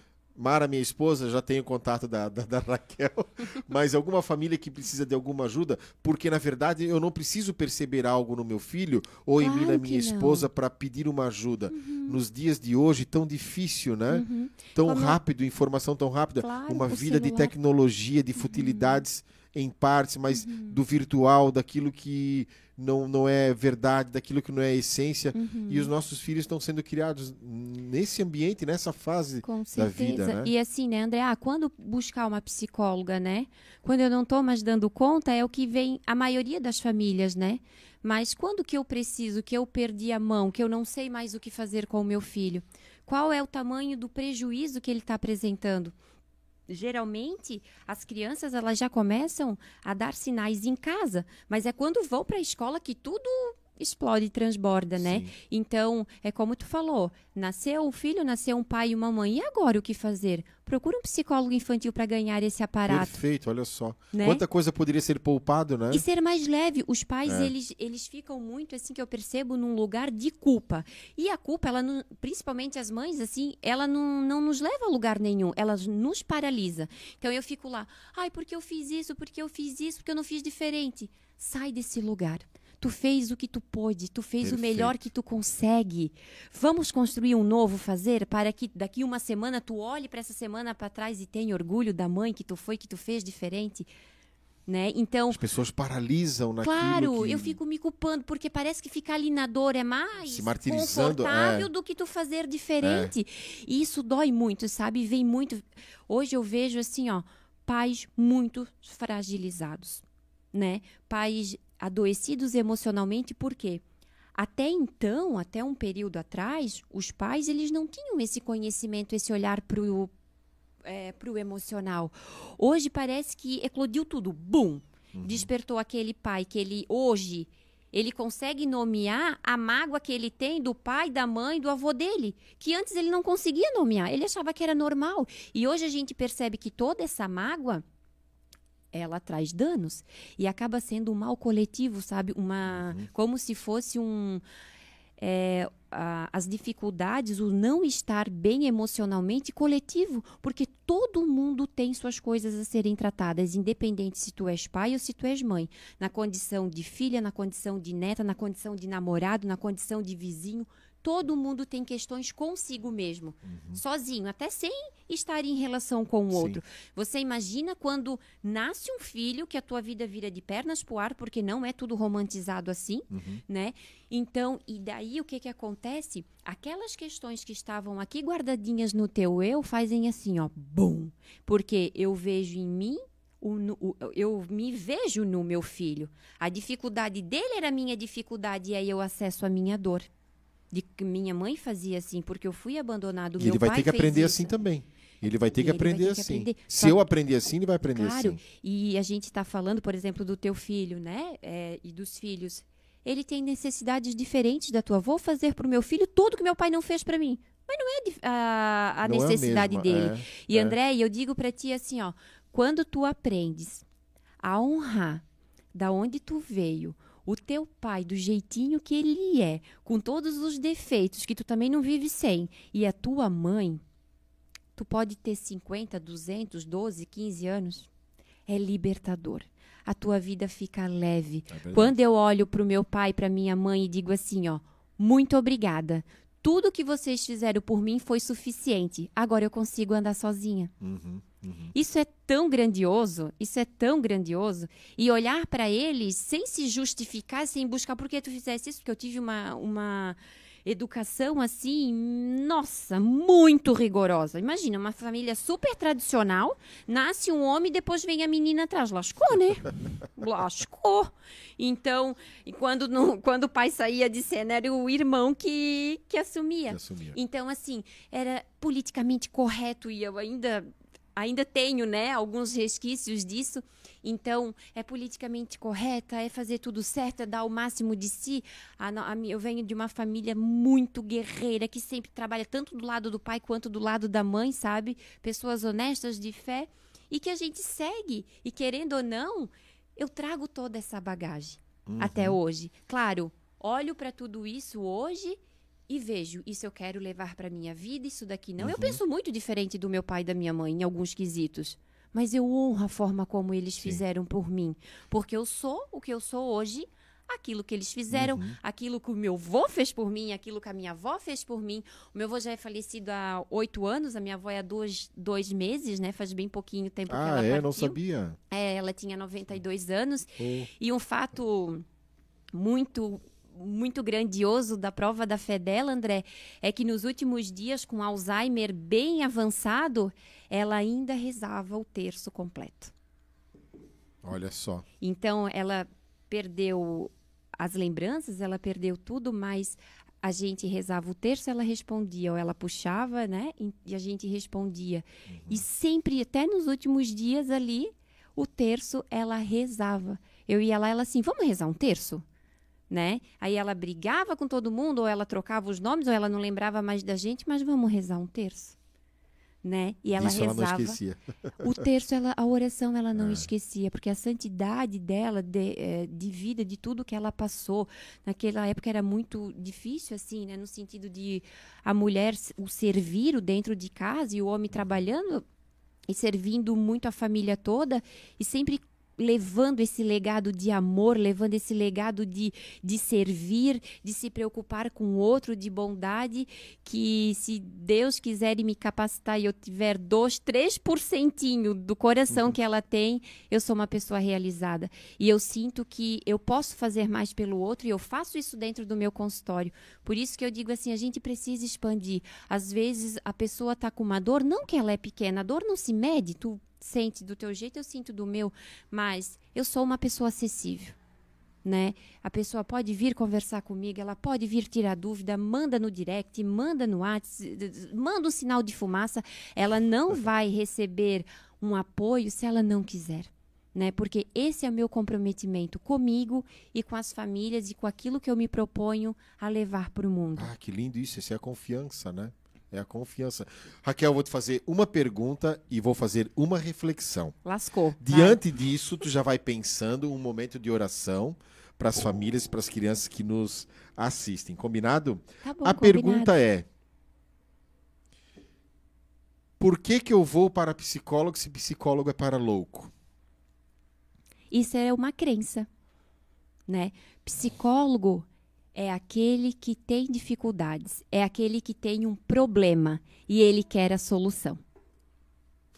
Eu tenho uma amiga psicóloga, a Bruna, ela diz assim: ó, psicólogo não é para louco. Psicólogo é para não ficar louco. É. Isso se falava muito antigamente. É, psicólogo então, é para louco, né? é, né? Isso. Hoje, louco é quem não vai quem no psicólogo. Não vai. Por isso que eu disse, meu Deus, se eu soubesse disso, né? Claro. A Maria Terezinha colocou aqui, ó. Por que não te conheci antes? Olha Ai, só. Ai, querida. É, mas é, na verdade, tu até já respondeu isso para ela, né?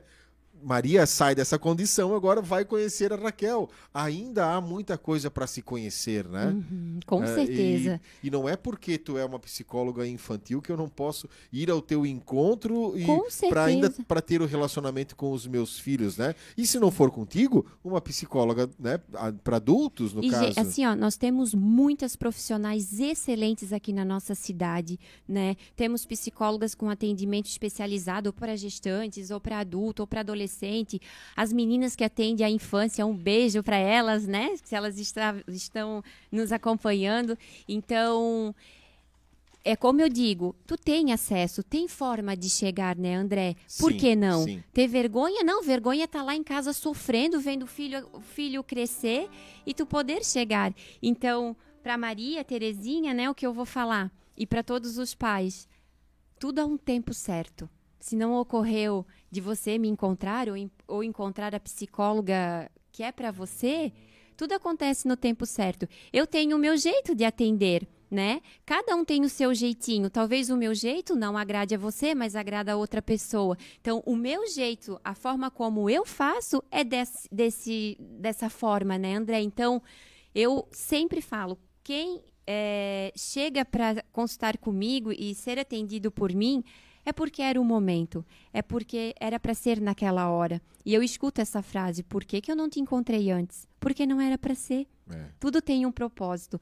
E ninguém entra e sai na nossa vida, independente da forma que, que for, do nada. Deus te coloca a, aquele paciente na minha vida para me ensinar alguma coisa para me trazer também alguma estás coisa. aprendendo ali Eu com aprendo eles, né? muito com eles. Os as minhas crianças são as mais maravilhosas do mundo, André. Legal. Tu não acredita, assim, elas são tão especiais e que tu queres ver aquelas que já passaram por mim. Eu morro de saudade. Se eu pudesse levar tudo lá para casa que é sítio e tem lugar, eu botava tudo lá, né? Porque tu vê a essência, tu vê, eu vejo A nas pureza, crianças aquilo que eu acredito. socorro, né, no olhar, Exatamente. a pureza, a inocência. E dói muito pra mim olhar aquela criança chorando, sabe, de dor, mas me dá uma alegria quando ela vai embora e ela tá e ela tá de alta no sentido de foi resolvido. Ela entendeu. Ela entendeu. Claro que a psicóloga chora que se acaba depois que a família vai embora, Deve né? ser fácil cortar essa ligação, Não, né? não é Porque fácil. assim, ó, é uma troca muito íntima.